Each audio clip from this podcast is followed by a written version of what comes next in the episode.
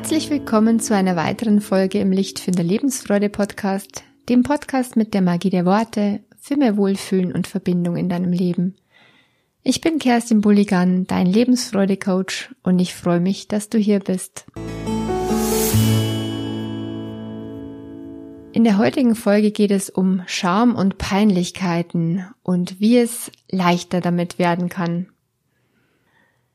Mein Gott, wie peinlich.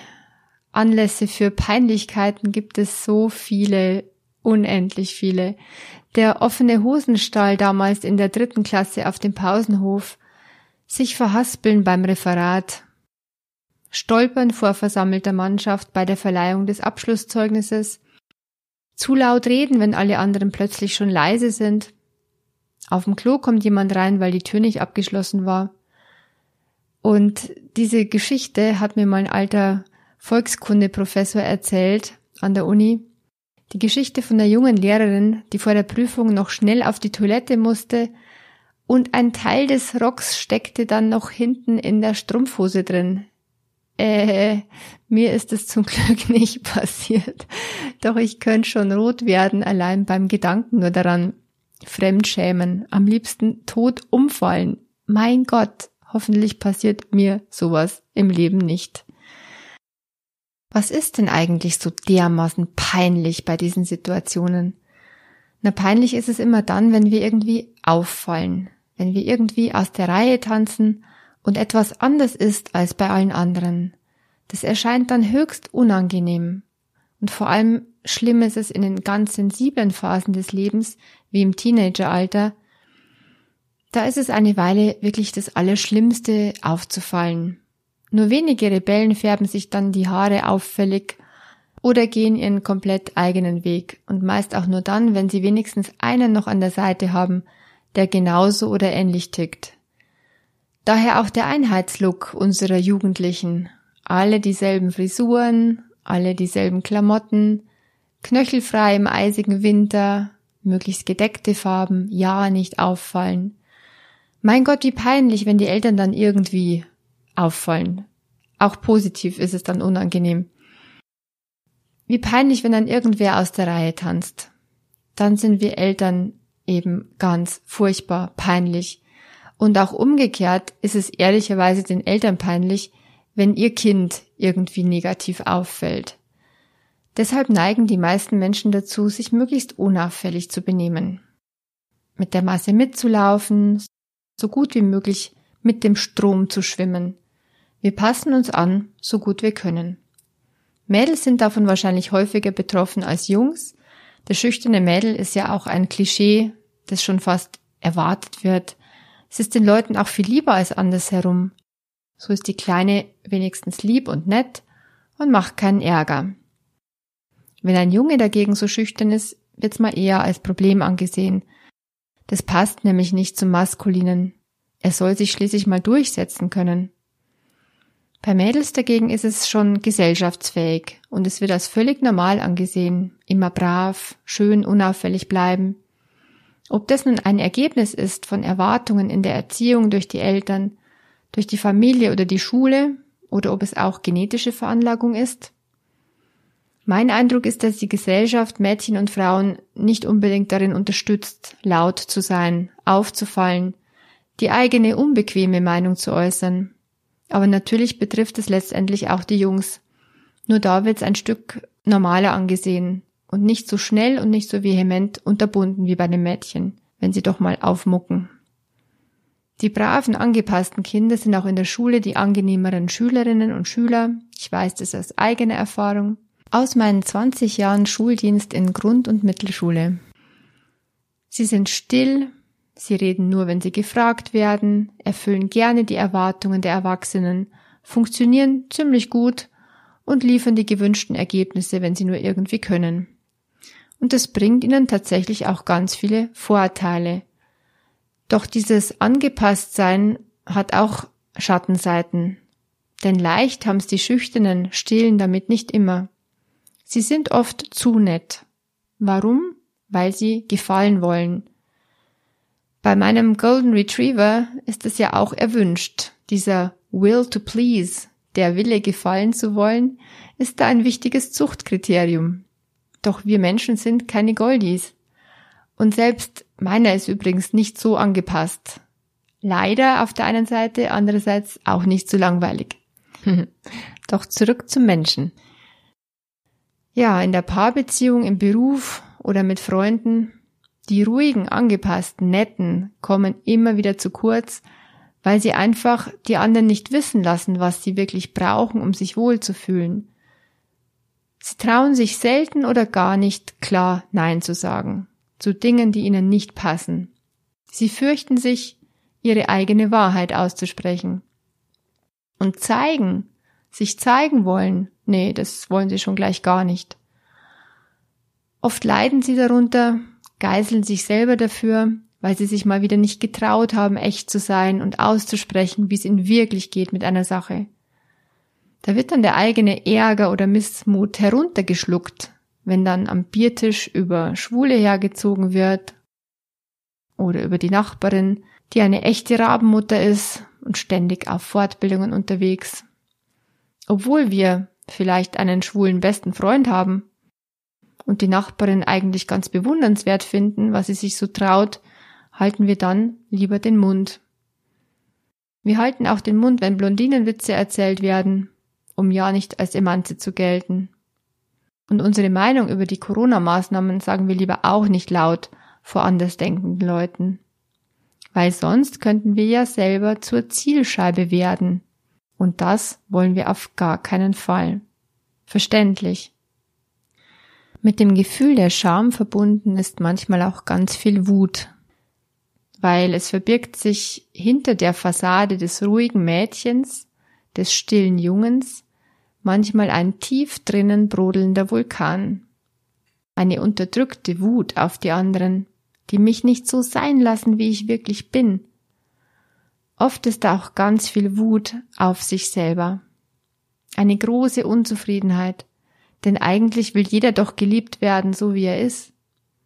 Nur ich traue mich nicht, mich zu zeigen, denn wenn die anderen wüssten, wer ich wirklich bin, hm, was steckt hinter diesem Gefühl von Peinlichkeit? Warum ist da diese Scham? Da stecken Glaubenssätze dahinter, die sehr tief sitzen. Sie lauten zum Beispiel, ich muss lieb und nett sein, sonst werde ich nicht mehr geliebt. Ich darf nicht unangenehm auffallen. Ich muss mich anpassen. Ich bin halt mal schüchtern. Sonst werde ich nicht mehr geliebt. Das ist ein derart starkes Argument, da geht nichts dagegen an. Denn stell dir vor, du würdest nicht mehr geliebt werden und wärst vollkommen allein auf dich gestellt. Wie schrecklich. Also lieber weiterhin verstecken. Ja, nicht auffallen, oder? Dahinter steckt ganz klar Angst. Angst, sich zu zeigen, wie ich wirklich bin. Angst, dass andere dann schlecht von mir denken, schlecht über mich reden könnten, dass sie mich bewerten und beurteilen und ich dabei schlecht wegkomme. Und was wäre, wenn sie schlecht über mich denken, schlecht von mir reden? Dann fühle ich mich ausgeschlossen. Dann werde ich vielleicht sogar ausgeschlossen und gemieden im Kontakt. Dann mag mich keiner mehr. Und ich bin auf mich allein gestellt. Das triggert dann eine Urangst. Denn alleine könnte ich nicht überleben. Deshalb ist es evolutionär absolut sinnvoll, sich anzupassen und der Familie, der Gruppe, der Gesellschaft gefallen zu wollen. Das steckt also quasi in unseren Genen drin.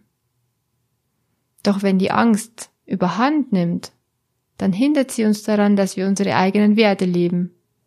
Wenn sie dazu führt, dass wir zu angepasst und zu still werden, dann leben wir am Ende mehr das Leben der anderen als unser eigenes. Was ist der Weg heraus aus dieser Angst? Hin zu mehr Echtsein und Mut. Ganz wichtig, hinterfrage, hinterfrage all deine Angstgedanken. Stimmt es wirklich? Kann ich das zu 100% wissen, dass alle dann so von mir denken? Dass jeder genauso darüber urteilt, wie ich es mir jetzt im schlimmsten Fall ausmale, dass alle mich verurteilen, dass mich keiner mehr mag und dass jeder auf der Straße auf die Seite schaut und mich nicht mehr kennen will? Kannst du das wirklich zu 100 Prozent wissen? Nächste Frage, die du dir selber stellen kannst. Bin ich selber denn auch immer derselben Meinung wie alle anderen? Sind sich die Menschen denn immer einig in ihren Urteilen und in ihrem Verurteilen? Sagt nicht das, was jemand Schlechtes über andere sagt, mehr über ihn selbst aus, als über denjenigen, über den getratscht wird? Da gibt's auch den Spruch, was Peter über Paul sagt, sagt mehr aus über Peter als über Paul. Ja, es wird beurteilt und bewertet. Ja, es wird getratscht, weil es den Menschen langweilig ist, weil ihr eigenes Leben nicht spannend genug ist. Wir selber haben in der Vergangenheit bestimmt auch schon öfters mal genussvoll mitgetratscht, weil es die Tratscher halt mal zusammenschweißt in dem Moment. Sie teilen offenbar die gleichen Werte. Das stärkt dann den Zusammenhalt. Ein Grund, warum getratscht wird, ist auch, dass die Tratscher nicht ertragen können, dass ein anderer sich erlaubt, was sie sich selbst niemals erlauben würden, weil sie damit auch ihre eigene Unzufriedenheit zum Ausdruck bringen, weil sie damit von ihren eigenen Problemen und Schwächen ablenken, wenn die Aufmerksamkeit auf jemand anderem ist. Und wenn du dir sagst, ich bin halt nun mal schüchtern, dann frag dich, bin ich wirklich so? Oder ist es vielleicht nur ein weiterer Glaubenssatz, den ich hinterfragen kann, ob er noch gültig ist und ob er mir noch gut tut? Vielleicht bin ich ja gar nicht so schüchtern, so ruhig und introvertiert, wie ich mir selber jahrelang schon einrede. Vielleicht bin ich auch gar nicht mal hochsensibel. Vielleicht kann ich viel stärker, viel selbstsicherer, viel robuster sein, wenn ich mir in kleinen Schritten neue Gewohnheiten und Verhaltensweisen zulege. Ja, ein Teil von mir ist unsicher und schüchtern. Doch das haben wohl alle Menschen in sich. Vielleicht habe ich diesem Teil in mir bisher nur zu sehr geglaubt, mich vollkommen damit identifiziert. Vielleicht habe ich mir deshalb angewöhnt, mich meiner Rolle entsprechend zu verhalten über die Jahre. Dabei gibt's doch noch ganz andere Facetten in mir, die gelebt werden wollen. Eine Aufgabe habe ich für dich. Blamier dich immer wieder. Blamier dich gerne zusammen mit mir. Da da eine Angst dahinter steckt, kannst du dich gar nicht oft genug blamieren und erleben, dass die Welt sich dann weiterdreht und du überlebt hast. Denn so werden in der Verhaltenstherapie Ängste therapiert. Durch Konfrontation mit der Angst, durch die Angst hindurchgehen, wieder und wieder. Am besten beginnt man klein und steigert es dann allmählich. Erlebe, dass du es aushältst. Du stirbst nicht an einer Blamage. Womöglich liegt aber darin eine ganz große Chance. Mutiger zu werden, sich zu zeigen, die eigene Angst zu überwinden. Und es gibt auch Mauselochtage. Du musst nicht jedes Mal da raus und mutig sein. Nicht jedes Mal. Es gibt diese Mauselochtage, sag ich. Erlaub dir, dass es Tage gibt, an denen du einfach die Decke über den Kopf ziehen möchtest und dich verstecken magst vor der Welt. Tage, an denen du dich in dein Mauseloch verkriechst und mal nicht mutig zu sein brauchst. Es fällt eben nicht immer gleich leicht. Es kommen dann wieder Tage, an denen du dich sicherer fühlst mit dir selber, wo es leichter geht. Wobei der Dreh- und Angelpunkt, wenn du das ändern willst, auch dann immer dein innerer Dialog ist. Also wenn du dann in den Mauselochtagen genug hast vom Mäuschen sein, oder wenn es die Umstände vielleicht auch erfordern, dass du dich jetzt zeigst und in die Welt hinausgehst und auf andere zugehst, dann kannst du sofort den Schalter umschalten, indem du ab sofort liebevoll und freundlich nach innen mit dir selber redest. Wie, du redest nicht mit dir? Natürlich tust du das. Den ganzen Tag lang ist da diese Stimme in deinem Kopf, die alles kommentiert, was du machst. Bei manchen von uns ist diese Stimme stärker ausgeprägt. Manche sprechen sich selber sogar mit Vornamen an. Tina, das kannst du aber besser.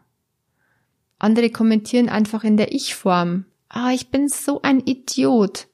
Das ist übrigens statistisch viel häufiger als ich bin echt die Beste. Manchen Menschen ist ihre eigene innere Stimme kaum bewusst. Wie kannst du nun liebevoller mit dir selber sprechen? Wie soll es gehen? Stell dir vor, in deinem Inneren wohnt ein Kind. Ein kleines Kind, das Angst hat, das sich nicht traut, das sich schämt. So ein Kind wohnt in jedem von uns. Es ist ein Persönlichkeitsanteil aus deiner Kindheit. Wenn du dir dich selbst als Kind vorstellst, das sich immer wieder schämt und Angst vor Gerede und Peinlichkeiten hat, wie alt ist dann wohl dieses Kind in dir? Wie sieht es aus? Was hat es an? Wie steht es da oder wie sitzt es? Wie ist der Gesichtsausdruck des Jungens oder des Mädchens, das du früher warst? Wie würdest du mit einem Kind reden, das du ermutigen und aufbauen möchtest? Du würdest ihm wahrscheinlich sagen, dass du es ganz toll findest und dass es genauso richtig ist, so wie es ist. Dass es leider selber scheinbar gar nicht sehen kann, wie wundervoll es ist. Dass du aber sehr wohl sehen kannst, was es alles für Fähigkeiten hat, um gut durchs Leben zu kommen. Sag dem Kind in dir, dem kleinen Jungen oder dem kleinen Mädchen, dass es immer geliebt wird. Von wem? Na, von dir selbst natürlich. Von dir, du erwachsene Frau, du erwachsener Mann. Und dann kannst du dem Kind innerlich mal eine wundervolle Umarmung schenken und es ganz festhalten. Zusammen seid ihr zwei unschlagbar. Der schlimmste Kritiker aber, den wir fürchten, und das sogar zu Recht, das ist unser eigener innerer Kritiker. Noch ein Persönlichkeitsanteil, der in uns wohnt. Das ist die Stimme, die zu mir selber sagt, wie konntest du nur? Musstest du das tun? Wann lernst du es endlich? Kannst du nicht irgendwas mal richtig machen? Oder die anderen können es doch auch, warum du nicht?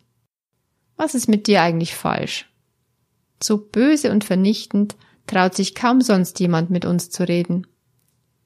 Auch wir selber würden wahrscheinlich niemals mit unserem Partner, mit einer guten Freundin oder mit unseren Kollegen so reden. Mit Kindern ja, mit Kindern wird immer wieder so gesprochen. Und daher kommt auch diese Stimme in uns. Sie ist meist die Summe aus allen erwachsenen Stimmen unserer Kindheit. Wir haben diese Stimmen aufgenommen und für uns übernommen. So haben wir uns daraus unseren eigenen inneren Kritiker geschaffen, der eigentlich eine gute Absicht hat. Er will uns verbessern, er will uns beschützen. Doch die Art und Weise, wie er mit uns spricht, tut uns einfach nicht gut. Das ist so ein großes Kapitel, dass ich darüber wahrscheinlich mal eine extra Podcast-Folge mache. Vielleicht mit dem Titel Wie du mit deinem inneren Kritiker Freundschaft schließt. Zusammenfassend, was kannst du heute mitnehmen? Erstens, es ist okay, sich zu schämen. Es ist okay, etwas peinlich zu finden. Ja, ihr Teenager und Pubertiere, wir Eltern sind sowas von peinlich. Und es ist okay, dass ihr euch so fühlt. Es ist normal. Und dieses Gefühl gibt es übrigens in jedem Lebensalter später auch noch. Zum Beispiel, wenn man mal overdressed auf einer relaxten Party erscheint. Oder später im Alter, wenn man plötzlich Hilfe braucht, um auf die Toilette zu gehen oder sich gar nicht mehr selber waschen kann.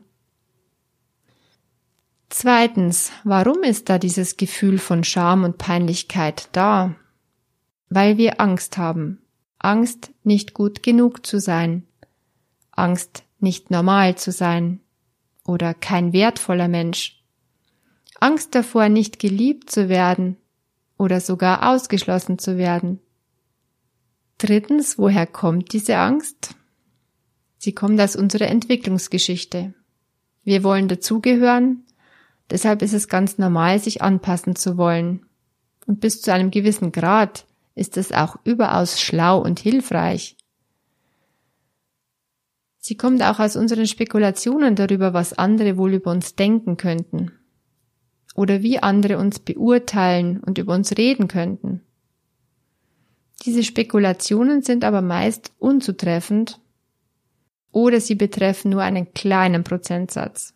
Es sind keinesfalls alle Menschen, die so urteilen und so reden oder so denken. Nicht einmal alle Menschen in unserem eigenen Umfeld. Ein weiterer Grund für die Angst sind unsere Gedanken und Bewertungen über uns selbst, die eigene innere Stimme, der scharfe Kritiker in uns. Viertens, wie kannst du nun besser damit leben? Nimm das Gefühl an. Sag dir, ich bin in Ordnung. Ich bin gut genug. Und glaub nicht alles, was dir an Gedanken durch den Kopf schießt. Nimm dich selbst auch bitte nicht so wichtig. Denn die meisten Menschen sind tatsächlich mit sich selber beschäftigt und ihrer eigenen Wirkung auf andere. Sie schauen gar nicht die ganze Zeit nur auf dich. Gewöhn dir bitte an, liebevoll nach innen zu sprechen. Wie mit deinem kleinen Mädchen in dir. Wie mit deinem kleinen Jungen in dir. Aufbauend, ermutigend. Übe dich fortan im Blamieren und erlebe, dass die Welt sich weiterdreht. Erzähle lustig deine peinliche Geschichte und sei überrascht, wie gut es den anderen tut, dass auch du nicht perfekt bist. Was für eine Erleichterung, dann trauen auch sie sich eher, ehrlicher zu sein. Also, wie wollen wir uns nun blamieren in den kommenden Tagen? Laut singen im Auto bei offenem Fenster? Einen auffällig roten Schal tragen oder einen knallgelben Pulli? Auf dem Spaziergang hüpfen wie eine Vierjährige? Welche Grenze hast du Lust mal zu sprengen und die Peinlichkeit auszuhalten? Der Klassiker mit erhobenen Armen einmal durch die Fußgängerzone spazieren. Aber vielleicht reicht es auch schon zu sagen, Schatz, lassen wir doch heute mal das Licht an. Einen hellen Tag und eine spannende Zeit wünscht dir Kerstin von Lichtfinder. Und übrigens, manche Tage sind eben Mauselochtage. Auch das ist vollkommen in Ordnung.